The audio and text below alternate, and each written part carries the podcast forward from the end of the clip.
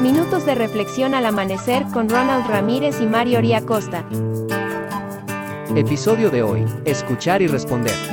Bendito eres tu Señor, Dios nuestro, Rey del universo que escuchas y respondes nuestras plegarias. Sino que irás a mi tierra y a mis parientes y tomarás mujer para mi hijo Isaac. Génesis capítulo 24, versículo 4 La Biblia de las Américas. Tres historias de la Biblia se desarrollan en un lugar parecido, estableciendo así una relación única con cada participante.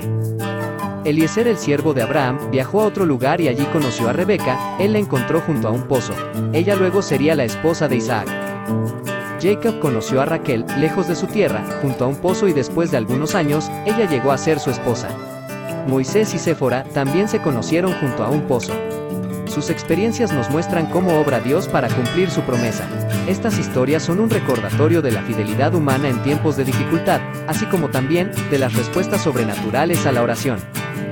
Cada día podemos elevar una oración, con la certeza que el mismo Dios que hizo maravillas y respondió las plegarias de estos grandes personajes, nos responderá también a nosotros. Que el Eterno te bendiga y te preserve, que el Eterno ilumine su rostro hacia ti y te otorgue gracia, que el Eterno eleve su rostro hacia ti y ponga paz en ti.